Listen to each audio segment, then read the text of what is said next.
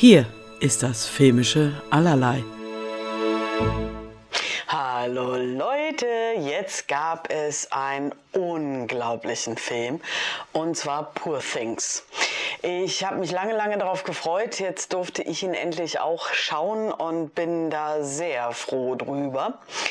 Fangen wir mal an, worum es so ein bisschen geht. Es ist die unglaubliche Geschichte über die fantastische Entwicklung von Bella Baxter, gespielt von Emma Stone, ähm, einer jungen Frau, die von dem brillanten und unorthodoxen Wissenschaftler Dr. Godwin Baxter, gespielt von Willem Dafoe, ähm, ins Leben zurückgeholt wird, äh, wurde und ihre Entwicklung und was so passiert und ihre Abenteuer, die sie erlebt.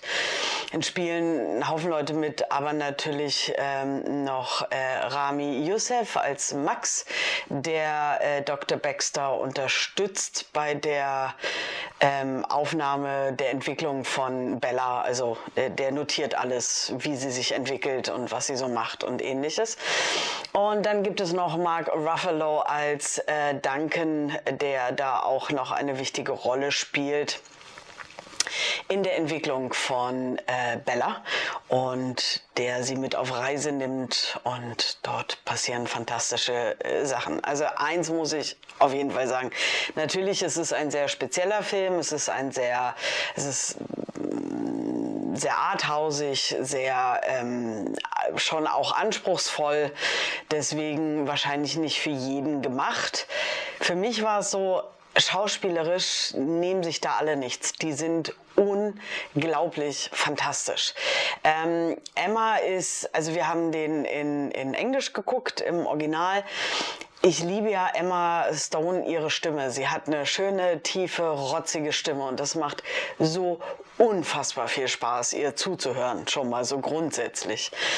Dann finde ich faszinierend, wie sie spielt, die Person, die ähm, sich entwickelt und noch nicht richtig gehen kann und alles so. Ne? Das ist ich habe das die ganze Zeit abgekauft, die Art und Weise. Und es war total spannend, ihr dabei zuzugucken. Auch Max ist so als die dritte Person in, in, in diesem Haus, in dieser Konstellation, neben ähm, Haushälterin und die es noch so gibt. Aber die drei sind ja viel äh, in der ersten Zeit zusammen hat eine sehr angenehme Art, ähm, ist sehr interessiert an Wissenschaft, hinterfragt aber auch immer mal so ein bisschen was. Deswegen ähm, war es schön. Dann danken, also Mark Ruffalo als der Lebemann, der Geld hat, der in das Leben äh, schneit, ähm, ist unglaublich fantastisch. Also die, die Schauspieler, also dieses ist, der Film ist gefühlt bis in die letzte Rolle perfekt gecastet. Dann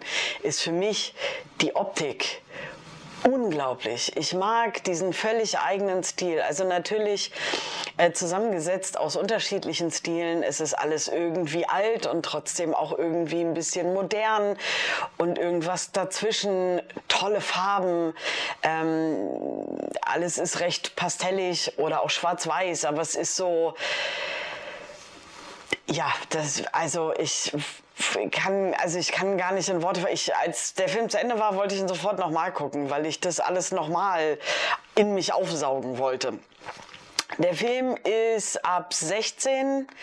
Das ist auch okay. Hier ist es gar nicht äh, die Gewaltdarstellung oder ähnliches, aber ähm, da ja ähm, Baxter ein Wissenschaftler ist und der auch Studierenden ähm, zeigt, was er so macht, schneidet er auch Leichen auf und ähnliches und deswegen ist es schon auch manchmal ein bisschen hm. Und auch Sexualität spielt eine Rolle und deswegen ist das FSK 16, glaube ich, schon okay. Und es ist auch die ganze Geschichte. Man kann darüber, wenn man es gesehen hat, auch viel diskutieren, weil das schon auch ein paar Gedankenspiele aufmacht, äh, die, dieser Film ist 141 Minuten.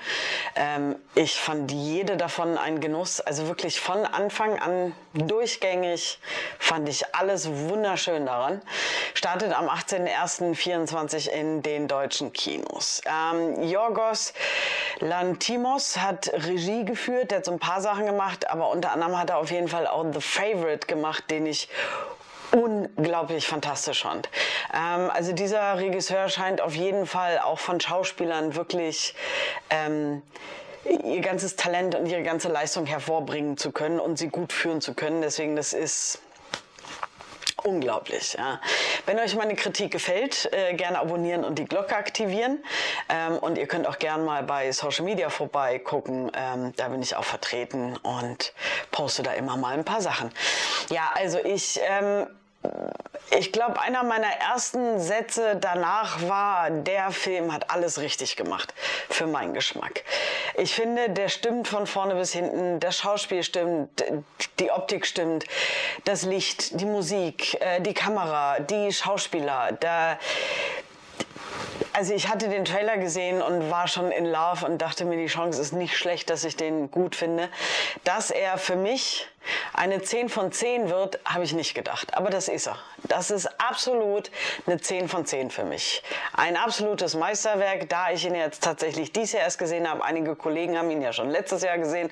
Manche haben ihn auch in ihrer besten Liste für letztes Jahr schon mit reingenommen, weil sie gesagt haben, Januar gucken und Dezember besten Liste ist so lang hin. Deswegen haben sie sich dafür entschieden, ihn schon mit reinzunehmen. Und ich gehe davon aus, dass der auch jetzt schon tatsächlich für das ganze Jahr in meine Top-Liste kommt, weil ja, das ist einfach fantastisch, fantastisch, schön und ich habe alles daran geliebt.